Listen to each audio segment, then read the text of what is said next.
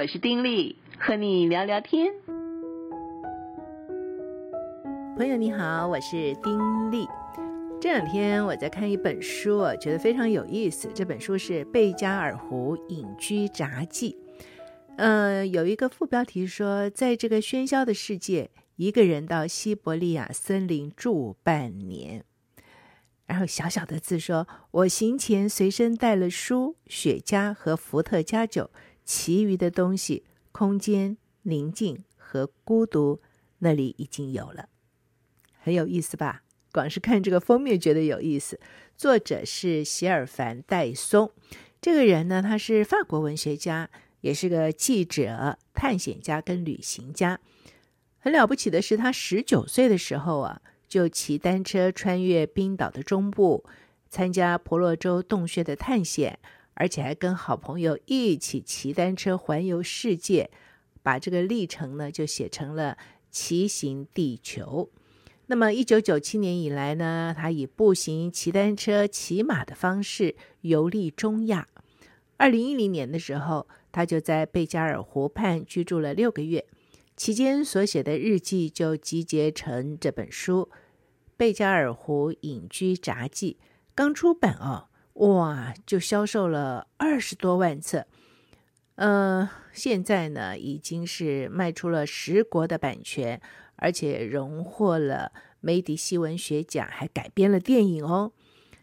那么，他出版了十多部的游记、散文随笔，都非常受到好的评论。曾经还以短篇小说《和自然一起安眠》获颁了龚固尔文学奖。所以，这个作者就是非常厉害的一位作者啊。他自己一个人。要去贝加尔湖西畔的一个小木屋里面，要去住上半年。嗯，有这个想法就很有意思，对不对？不知道你会不会有这种想法，就很想离开现在住的这个地方，可能觉得这个地方喧嚣啊，嗯，或者是觉得自己在这样的环境里面有点好像找不着自己啊，看不清自己啊，等等。呃，希望有一些宁静的时间呢，希望能够完全的融入大自然里，真正的认识大自然啦，等等，会不会有这种想法？然后就想去到一个，嗯，远离喧嚣的安静地方。不过，要决定去贝加尔湖西畔的小木屋，我觉得是一个非常勇敢的决定。因为如果我们一般想，可能就是要去一个山明水秀的地方吧。那个地方好冷啊，常常是零下几十度摄氏，所以要去那里，每天是冰天雪地的在那儿过生活，是不是需要极大的勇气啊？所以他在这本书一开始的时候，是在那年的二月初，他去贝加尔湖。那么要去之前呢，他先要为自己准备很多很多很多的食物啊。呃，他在购买这些食物的时候呢，他说不知道要买什么，因为所有的东西实在是太多品牌了。因为番茄酱来讲，竟然也有十五种品牌。他说就是因为这种事，他才想远离这个世界哈。你要去那里过日子。那真是不得了，他只是买这些采购这些东西啊，他采购了好多，大概七六七个推车耶，啊、哦，六七个推车的东西。当然，他要去那边那么久啊，而且就孤零零的在那里，嗯，没有什么商店啊，没有什么采买的机会，当然就是要带全喽。这个贝加尔湖其实想起来就是好像很美丽的一个地方，对不对？贝加尔湖也很长，你知道它长有七百公里，宽有八十公里，深呢有一公里半，而且它有两千五百万年的历史，很厉害啊、冬季的时候，它的湖面结冰啊，可以厚达一百一十公分，一百一十公分啊，呃，四五岁的一个小孩啊，哦，可能五六岁的小孩啊，但是呢，太阳不管这些数据。他还是把他的爱照耀在这片白色的冰原上，所以一道道的阳光会从云端穿透下来，成群结队的光影色块就在雪地上面游移。这块遗骸般的荒原脸颊就亮了起来。这是作者文章里的一段话，是不是写得非常非常的美，而且很有想象力，对不对？阳光从云端穿透下来，成群结队的光影色块在雪地上游移，这块遗骸般的荒原脸颊亮了起来。哦，我觉得他写得好美，而且那个景象似乎就在眼前展现，是不是？好，总而言之呢，他也是经过朋友的帮忙，然后在冰原上面赶路，终于就到了他所要住的那个小木屋。有个朋友陪他来，然后也帮他嗯为这段居留要做一些的准备。然后在这个森林里面，他就准备了很多东西嘛，因为他要住半年呢，所以有很多的必需品啊，哎，一大堆什么斧头啊、锤斧啊、篷布啊、麻布袋、茶壶啊，呃，这个造兵器啊，什么哎，反正很多很多了，我就在这儿不说了。但是呢，他自己定下来之后啊，就要清点这些东西嘛。嗯，你要过半年日子，你当然要清点一下这些东西啊，够不够啊，是不是合用啊，等等啊。所以他说很妙哎，决定要搬进小木屋生活之后呢，原本想象当中以为自己会抽着雪茄仰望天空，深深的陷入自己的思绪里，结果呢，还是拿起这个记事本，勾选着生活必需品清单 哈。哎，他这些清单在书里面来讲就占了很多页，很多东西的。所以他说，人生啊，就是这么柴米油盐啊，我就觉得有意思，确实是这样子。我们可能对于生命啊，对于生活有些的憧憬，就是那美美的，或者是有些的想象，但是落实过日子的时候，人间烟火。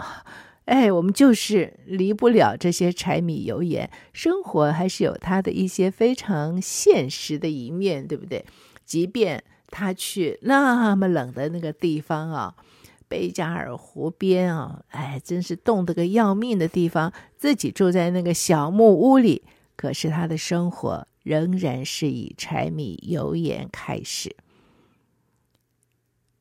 那么他带了那些的东西当中，有一部分东西就是一箱书。那么如果要问他说，为什么大老远跑去把自己关在这里，他的回答会是说，他阅读的进度落后了，所以他就要把书啊带去，在这个床架上就钉了一块板子，把书通通摆上去。他带了六十几本书。其实他在巴黎的时候，他曾经费了一番功夫，列出一张最理想的书单。如果不希望内心变得一贫如洗，就要带上好书。这么一来，人永远能将自己补进书的空缺。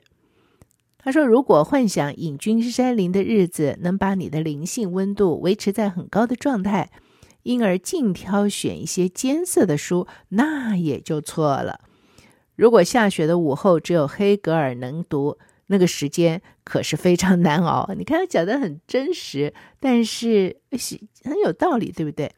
如果不希望内心变得一贫如洗，就要带上好书啊，要带上好书。书是我们最好的一个伴侣哦。但是如果都要带一些非常扎实的、呃，很有学问的书，非常艰涩的书。那也不成，下雪的午后要读这种艰涩的东西，嗯，时间很难熬。所以啊，他带了这个几十本的书，六十本的书，呃，有很坚硬的，但是呢，也有抒情的，也有这个舞台剧的。其实他还带了很多中国的诗词，很有意思吧？带了中国的诗词，而且也带了一些小说哈。哎，总而言之，算是非常的丰富，连鲁滨逊《鲁滨逊漂流记》他都带了哦。那么带这些书，其实在停留的半年之间，确确实实就陪伴了他。从他的写作里面就会发现，他阅读无数，在行文当中很。轻易的，好像就是很自然的，就会引经据典，某某人说什么，某某人说什么，而且引用的恰到好处。我就觉得，哎呀，很厉害的一个作者。在他到了这个小木屋，第一个晚上啊，就独居的第一晚上，先是有朋友送他来嘛，有朋友帮着他把这个木屋整理出来，之后大家都走了，他独居的第一个晚上，哎，他说他不太敢动，哎，因为一想到未来的日子，他就觉得动弹不得。到了晚上十点啊，这个阵阵爆裂的声音打破寂静，空气变暖了，天空依然飘着雪，温度是零下十二度。零下十二度，哎，他说，就算是俄罗斯大炮来轰炸贝加尔湖，他看这个小木屋也会像现在一样不为所动。他又走到气温回升的屋外，聆听传来的阵阵爆裂声。你猜是什么声音？是水流让浮冰发出的声响。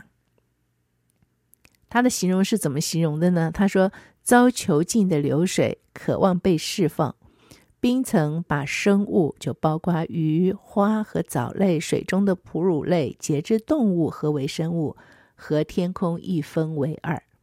冰层犹如隔在生命与星宿间的一层布幕。你看这形容的，我们在台湾真的难以想象那种状况，整个的湖是结冰的。而这个冰层呢，就把所有的生物跟天空一分为二。虽然它是透明，但是这些的生物、鱼类、水中的哺乳类，它虽然可以看到天空吧，但是它冲不破那个冰层。而囚禁的流水渴望被释放，因此就是这些流水让浮冰就会发出那种撞、这种互相撞击的声音。如果一片荒原之中，就是那么一个小木屋，你自己在里面，然后听到这些爆裂的声音、撞的声音，你会不会害怕？说实在话，我觉得还真是会害怕哈，就说不出，实在太太极静了。极静中的这些声音，其实会显得很大，所以应该会有些恐惧吧。而他就在这样的一种氛围里面，他要让自己去习惯。让自己在这样的极度安静里面，这个安静虽然是有爆破的声音，但基本上这是大自然本来的声音嘛，没有什么人声，没有什么嗯来自生物的杂音，所以是安静的。在安静之中，被迫的，我觉得和自己去相处。他这个小木屋也不大，就是三公尺见方。那么中间有一个铁铸锅炉，是充当室内的暖气。锅炉将成为他的好朋友啊！他说他非常愿意接受这个室友的鼾声啊。这个铁锅炉就是世界的轴心，一切都围着它打转。他是一个自有生命的小小神明，他拿这个木材供养他的同时呢，也在向学会用火的直立猿人致敬。你看他的想法，在这样的一个环境里面，他用木材。去烧，然后让这个呃铁锅炉啊，能够呃在烧的过程里面能够发热散热。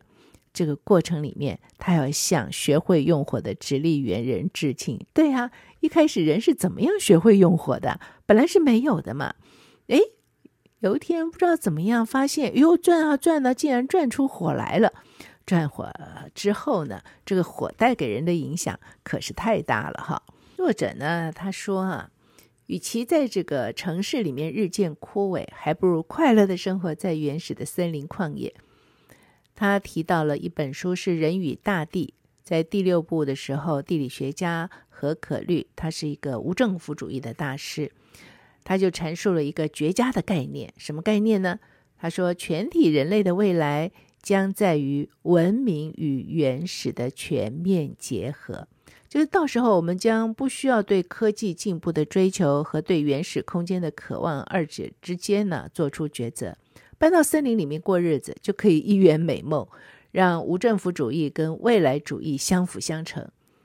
乔木林下的生活是永恒的，贴近大地，人呢可以重新见到月光般皎洁的真理，顺服于森林的统治，但是也不需要放弃现代化的便利。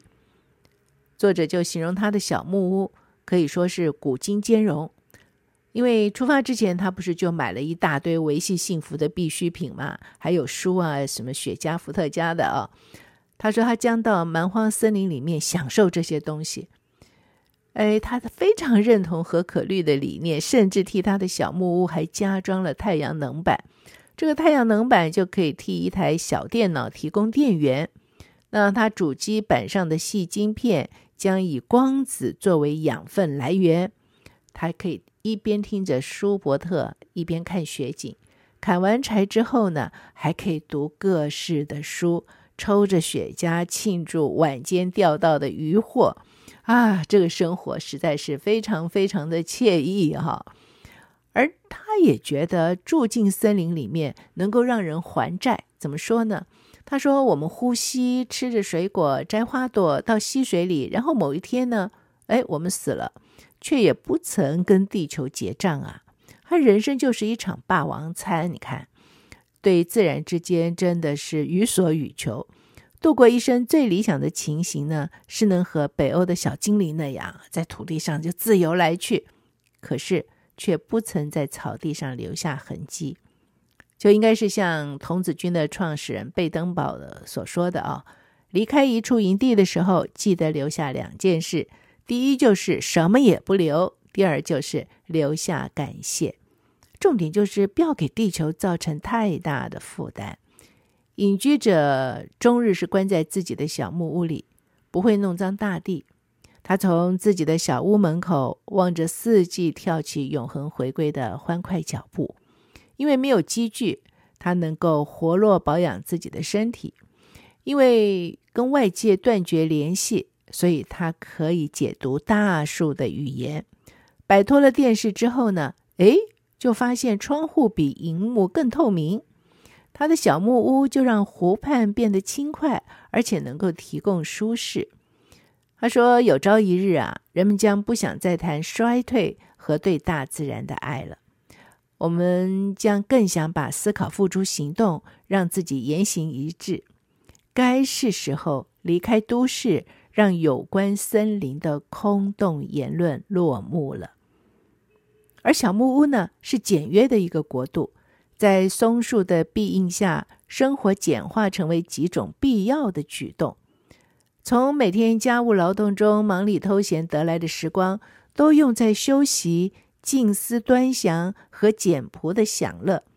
细数这些非做不可的事项，其实不多。